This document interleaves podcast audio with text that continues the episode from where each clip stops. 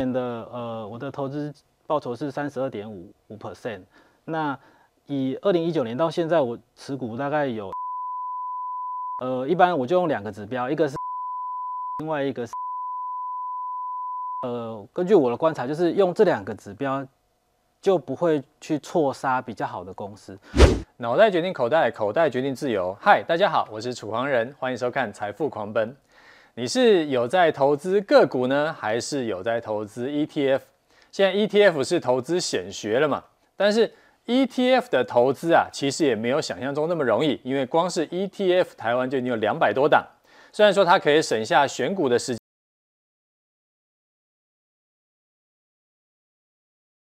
绩效如果说你像个股，它有些是标股，它可能一年涨个五倍甚至更多，那 ETF 很难发生这种一年涨五倍的事情，所以它的绩效没有比个股好啊。虽然说它可以省时间。那有没有办法两全其美呢？如果我想要追求高绩效，我又没有时间的人，那是不是有一个简单的方法，可以风险不高又能够赚得更多呢？我们今天很荣幸邀请到存股工程师吴怡勋来节目里面跟我们分享一下，没有任何财经背景的他，他是如何只用两个财务指标就做出来他自己的自主的 ETF，而且投报率呢还超过了零零五零。欢迎今天来宾，存股工程师吴一勋。主持人好，大家好，我是老吴吴一勋。一开始想要先请教你一个问题，就是说台股的 ETF 已经有两百多档了，对，那为什么你不就直接去买 ETF 就好，而是要自主 ETF 呢？好，自主 ETF 其实比较吸引我的。有几个方向，那呃，主要是因为自主 ETF 它个股可以自己选嘛。那市面上很多 ETF 它主要都是经过有市值的筛选，嗯，那市值经过市值筛选之后，有很多公司它其实会被排除。那在台股里面，其实有八成以上都是属于中小企业。那如果自己选的话，就可以把一些比较中小型的个股选进来。可是不是有一些？ETF 是特别是去选一些中小中小有有有，那是相对比较少一点。对对对，那再来就是可以择时，就是择时买进。那如果买进一档 ETF，等于就是买进一篮子的股票。嗯，那在这个一篮子股票里面呢，每一个股票的基期有高有低。那如果我自己选的话，我会想要只买低基期的，当时低基期的股票，因为呃，如果不管是要提升获利或者是胜率的话。低基期这件事情对我来讲是很重要的，就是我想要在它呃我比较低基期的时候买进。那再来就是占比的部分可以自己调配，比如说像我上班族，他我没有办法有很长的时间去研究个股或是产业，嗯，那我就会配置的比较分散。那再针对我自己呃上班有关的产业，我可能又可以拉高一点点占比，我可能比较熟悉。对，那这几个呃方面。主要呢，都主要都是为了要获得比较好的回报啊，对，就是这个就是我自主 ETF 的主要的原因。那但工作是在哪个产业？呃，半导体的产业。半导体产业，所以说等于是半导体相关的产业链你会比较熟悉。对，现在目前的占比会高一点。所以说，因为半导体我们想象就是它是比较偏成长股，所以说你等于是你的自主 ETF 也是比较相对积极的。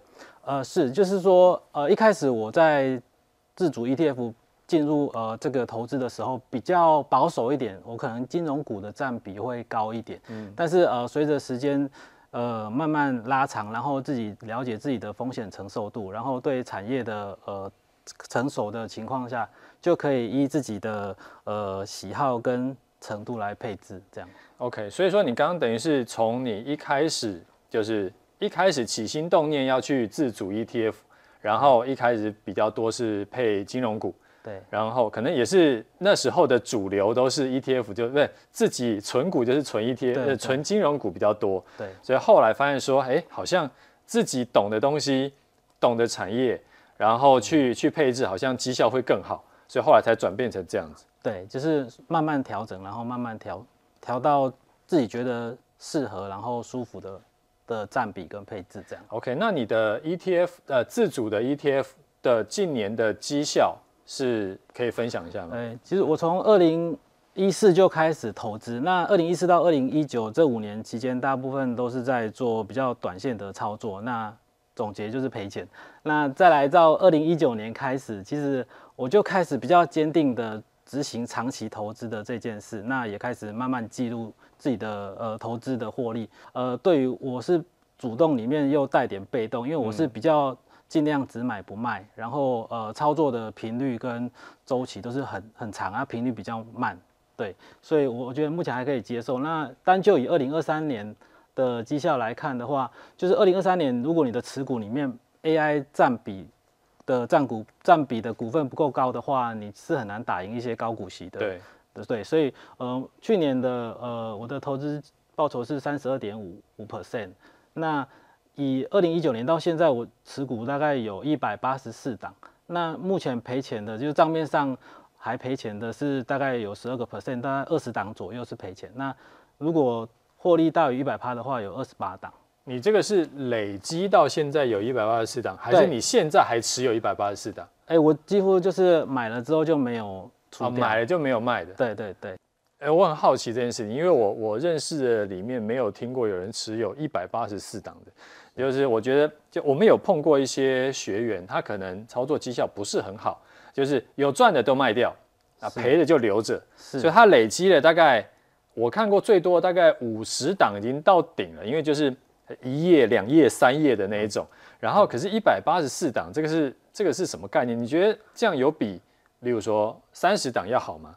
诶，对我来讲，就是说我可以不想要错过一些好公司啊。就是有一点那种类似收集好公司的概念，就是呃，假设它的体质好，然后它又稳定的在成长，然后稳定的配息获利，这样的话，我不太需要把它出掉，我就是放在我的库存里，这样。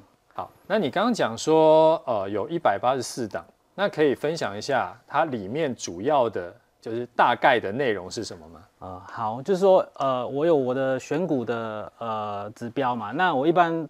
会做 Excel 来自己记录一下自己的持股的获利啊，或者是占比。那这边是呃我常用的，就是呃我常把我的获利嗯依报酬率来排列。那这边是前面的三十档的报酬率，那这边就是倒数的，就是从后面排过来，就是一般都是赔钱的部分。那我会喜欢就是呃加码，就是。我的占比比较小的，然后可能是负报酬的，就是可以马上降低我的成本。那有一些人就觉得这是摊平，但是我觉得在一个基础的条件下做摊平或是加码这件事，我觉得是很比较舒服的一件事情，就是呃比较有那个获利可以拉高获利的空间。我看最后几名都是中国相关的股票，所以现在等于说你就是。啊、呃，觉得有可能是中国已经到相对底部，然后这时候你要再反向去加码。对，我会加码的比较慢，因为毕竟现在前景还不明，所以有些人会觉得就会把它停损卖掉。但是因为我中国的占比两两档加起来大概是在一点七、一点八 percent 左右，那我觉得这个风险承受度还是可控的，所以我会再慢慢留着，然后再找时机再慢慢加码。你这边的比较慢、比较快，有没有一个清楚定义？呃，比较慢、比较快的话，我会依呃每个月或者是每周来看。那主要还是看我的占比，就是说我的占比，假设它是在一 percent 以下的话，嗯、我的频率可以比较高一点的买，就是因为它占我的占比相对比较少，我可能可以一周买个一次啊，或者是两周买个一次，会比相对的频率会比较快一点。那如果它的呃 percent 数已经可能来到两趴以上的话，那我我就会。Hold 着，让尽量不要再买的太快，这样。OK，所以你刚刚讲的有一百八十四档，而且里面还包含了一些是 ETF 的，E ETF 的股票，呃，一还包含了一些 ETF。那你选出来这么多档股票的话，你可以跟我们分享一下你的选股逻辑是什么？哦，选股逻辑，我觉得用比较少的指标，然后去选到比较大量的公司，这个是呃我喜欢的。就是说，我不想要太集中，毕竟我没有太多时间去做个股的研究。那如果是像二零二三年遇到呃二零二二年遇到股灾的时候，嗯、那如果我的持股过于集中，那可能对我上班的心情会有点影响。所以我会尽量把它分散。那分散的话，呃，一般我就用两个指标，一个是 ROE 的指标，另外一个是 EPS 的指标。那呃，根据我的观察，就是用这两个指标就不会去错杀比较好的公司。那如果你用其他加入一些什么直利率啊，或者是呃股东的总监的占比之类的这些，或是毛利率，这个都有可能会错杀掉好公司。对，所以用这两个指标的话，配合就是每一个人呃喜欢稳定的，或是喜欢积极型的不一样。如果你喜欢稳定一点的话，你就可以呃把这个指标拉到十年，就等于是这个公司连续获利十年，然后 ROE 可能都在呃一每个人设定不一样，就是十十趴、十五趴、二十趴。那去看就是呃假设这个十年再配合到十趴或者十五趴的话，已经是一个相对严格的。指标，那留下来的公司就比较少。那针对留下来的公司再去看，就是有一些产业你可能不喜欢，有一些产业喜欢，然后你再去做筛选，这样进行选股。所以这边你的选股标准是只有在选股的那个瞬间你会看。那它如果说可能过了两年它坏掉了，那这时候你会把它删掉吗？嗯，会，就是呃过了两年就会变成你选了之后就是自己跟自己比。那我会去看它自己的 ROE 是不是有逐年在下降，或者是自己的毛利率每年都会，假设有那个趋势成型的话，那我就会把它剔除。所以你是怎么看？因为有一百八十四档。是呃，现在我我是透过那个 APP，现在有很多软体跟工具可以帮你筛选。就是呃，如果我看到它的呃 ROE 它有逐年下降的趋势的话。那我可能就会进行换股或是停损的动作，或者是它的毛利率有逐年在下降。那当然这个是比较后期的指标，因为我我的操作是比较慢一点，没有那么快。就是呃，我想要确认它真的是整个呃体质开始往下降，可能是呃竞争力也往下降的时候，然后再来做换股，比较不会错杀。但当然这个时候股价反应都是相对在比较低档的，但是这个就是呃一个取舍，就是我比较。没有那么积极的在操作，所以它是连续三年都往下，还是要连续五年？三年，三年就会开始观察，就是呃，这个有这个趋势已经成型的时候，对，就就可以把它列入要更换的观察清单。那因为我刚刚听你讲说有一百八十四档，你会不会有顾不过来的这种情况？诶、其实不会，因为呃，我用呃，不管是我自己建立的 Excel 清单，或者是呃选股的工具帮忙排列的话，你就可以一眼就可以很清楚看到哪一些报酬率比较差。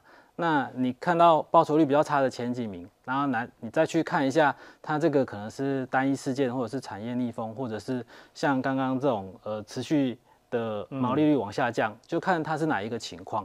然后再来判断。那另外的话，也可以针对它呃公司的市值，就是说，假设它公司真的规模比较小，然后它又遇到逆风，那这个可能会比较注意一点。嗯、那如果它公司规模比较大，那它可能可以承受比较长一点的逆风，那我对我对它的容忍度会比较高一点。OK，那现在很多人存股都是看说啊，它的值利率高不高？那殖利率高不高？这个对你来说很重要吗？还是你觉得还好？殖利率一开始我在存股的时候，我觉得蛮重要的。一开始我这样觉得，然后我发现我一些个股是领了一年、两年的殖利率，领了股息之后，然后我账面上的报酬还是负的，然后我就觉得哦，我瞬间就了解，就是殖利率不等于报酬率，嗯，这件事，所以。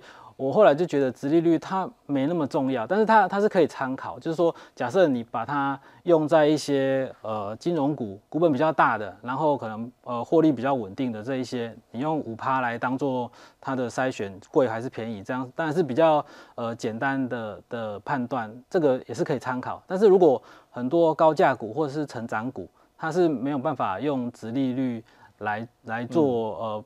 平量的，因为如果你用直利率来衡量它的话，那你可能就会错错过它。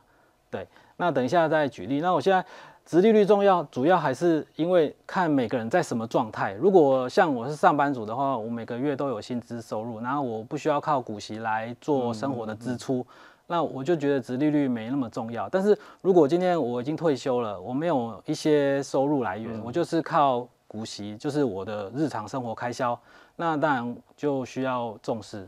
对，OK，所以说你会就是以现阶段的你的话，你比较重视是总报酬，而不是值利率。对，OK，好，那像刚用你的标准去选出来这些股票啊，那你会怎么样去选择呃进出场的这这这个时机？我是喜欢用不定期不定额的方式，因为我刚刚有提到，就是我比较重视低基期的这件事情，所以我会去呃判断，可能它个股可能透过均线，或者是透过呃前高来看一下目前的基期大概是在高档或是低档。什么均线？呃，我都用季均线来看，季均线，就是日线的季均线。OK，所以它要低于季线。低于季线，或者是如果是正乖离的话，不可以超过百分之十趴。就是你说季线以上百分之十？对对对，以上百分之十，我就会认为就是它可能随时会有呃或均值回归。对对对的现象。OK，对，那呃，因为我是喜欢买地基期，那地基期通常它是不是在下跌，就是在盘整，嗯、所以我通常买的时候，呃，在前半年或是一年在账面都是负的，但是。一开始我可能觉得可能觉得呃心情不是很好，不是对，但是后来就会很习惯这个模式，就是说，因为你买就是买在下跌段，啊，那这个趋势成型的时候，它不会那么快就改变，就是你不能期待每一档你买了就 V 转，就是其实我觉得慢慢在下面盘或者是慢慢往下跌，那我越买越便宜，然后在这个呃。已经建立好，就是筛选你的好公司的情况下，然后越越买越便宜，这个我觉得是比较舒服的。就是所以你是左侧交易，然后买点以下皆为买点的意思。对对对，就是我是比较喜欢左侧交易。那当然左侧交易的风险就是可能会买到太多了，让它下市。对对，所以我会控制它的占比，就是我是用我投入金额来控制，嗯、就是我每一档就算它它再再便宜或跌到太低，那我只要买。到四趴多，我就不不超过五趴，就是让控制我的那个风险。那因为我刚刚看到有一些你是才买零点几趴，对。那有为什么有些东西你会买到四趴，有些东西是零点几趴？如果呃我去看它长期是比较低基期，就是它在下面比较久的时间，那我可能就会随着时间再慢慢买。那零点几趴是一开始它占比，因为我是用投入来算，那一开始我金额比较。整体的呃市值比较少的时候，它占比可能比较高，但是我一直加码其他的，然后我没有再加码它，它它我不是随着它的市值增加占比增加，我是用投入占比去控，所以它往上升了之后，相对基期会比较高，所以我就没有再去加码那一些。OK，所以你讲不定期不定额，呃呃，可是刚刚听起来像是一个会定额的，我随便讲例如可能三万块或者多少钱。定定额去买这个，然后最后再看它的股价表现，不是吗？是，但是定额这件事比较偏向是，我如果这个月赚多一点，对对对，我可能就会再投多，我会尽可能的把可以投入的钱都投入。所以虽然说我喜欢买低基期，但是呃，因为我的股票比较多，我不会因为就是可能当当时候台股在万八，或者是现在在万七，就是整个位阶偏高的时候，我就扣比较多现金。那其实是。在呃整体位阶高的时候，还是有很多比较低基期的个股可以选，所以我就会尽量投入。所以你到现在，例如说现在已经万八万七，那这时候你还可能每个月都还有新的的买进去的股票吗？哎、欸，现在选的股票比较少，就是主要都是加加码自己已经原本持有，就是说其实我觉得台股在。呃，我自己筛选起来的好公司，可能可能在一两百档左右。然后我现在想买的，大概几乎都已经有买了。至少有一些可能基期比较高，或是没那么高的，我会先买没那么低的，就是基期可能在中间的，我会就会先买一些，然后试一下水温，然后观察，就是它会进入我的持股清单，我就可以比较容易的观察到它它的走向。好，这边我在岔题，我想到一个，就是因为你有买一些。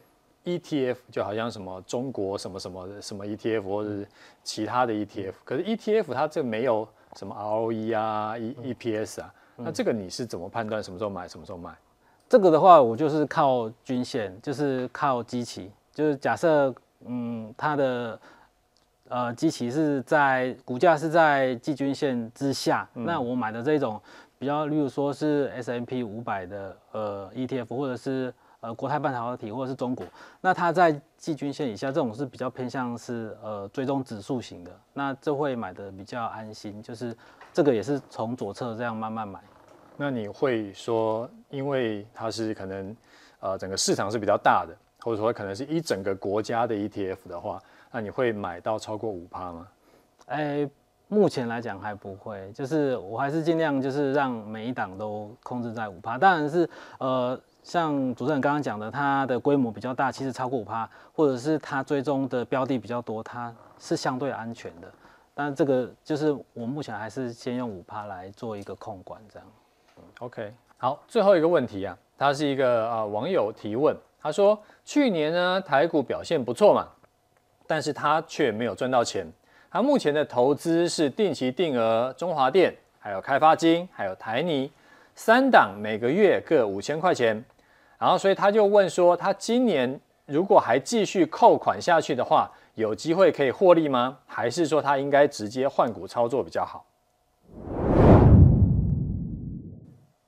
好，针对我网友这个提问啊，这网友他选了三档股票，分别是台泥、中华电跟开发金啊。那这三档其实会选这三档，我去揣测他的心态，就是他喜欢稳定一点的，因为这三档的市值也是台股前三十档的市，前三十档的市值就是都包含在这三档里面有。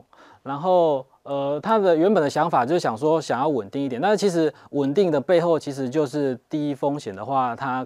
呃，所以可以预期的当然是比较偏低的报酬。那这个呃，根据回测去年统计，在二零二三年的话，它的绩效呃平均的话会是负二点三七个 percent。那其实去年是多头，那你如果单纯只选稳定的个股，当然会呃。比较难预期它会有高的报酬。那如果假设你这个负二点三七趴是在二零二二年的话，你会觉得相对很开心。那等于就是呃，你有选低波动的话，嗯，在多头跟空头你要去预期，就是多头的时候你可能就会赚的比别人少，但是空头的时候你就是有机会赔的比别人少。那如果呃要跟呃大盘比较联动的话呢，我会觉得就是。其实会增加一些呃市值型的 ETF 或者是高股息型的 ETF，会对整个呃绩效跟大盘会比较接近。那选股的话，我一开始我也觉得要选低波动的个股，但是其实低波动的个股就像我刚刚讲的，它其实呃可以期待的报酬就比较低。那我我是希望就是呃透过整体的配置，让整个呃市值资产降低波动，不要。每一档都是选低波动的个股，就是当个股在轮动的时候，你如果只有低波动的个股，那其实呃你就会跟去年一样，就是看着别人在涨，然后你自己就没涨到，会有那种呃比较失落的心情。所以我觉得可以配置一些可能跟大盘比较。联动的 ETF，然后来看自己的风险的承受度，然后再慢慢配置一些呃可能中小型的个股。那当然要配置得够分散。那如果你那还是希望很低，就是可以风可以承受的风险比较低的话，那只能就是呃慢慢的再将你的呃心态看能不能有比较呃承受风险承受度高一点。然后来达到比较好的报酬。好，今天谢谢来宾来分享他的操作心得哈。你觉得看完以后有收获呢？你记得要按赞并且订阅起来。每周一和六的晚上八点，我们准时在 YouTube 频道的财富狂奔节目和你再见，拜拜，拜拜。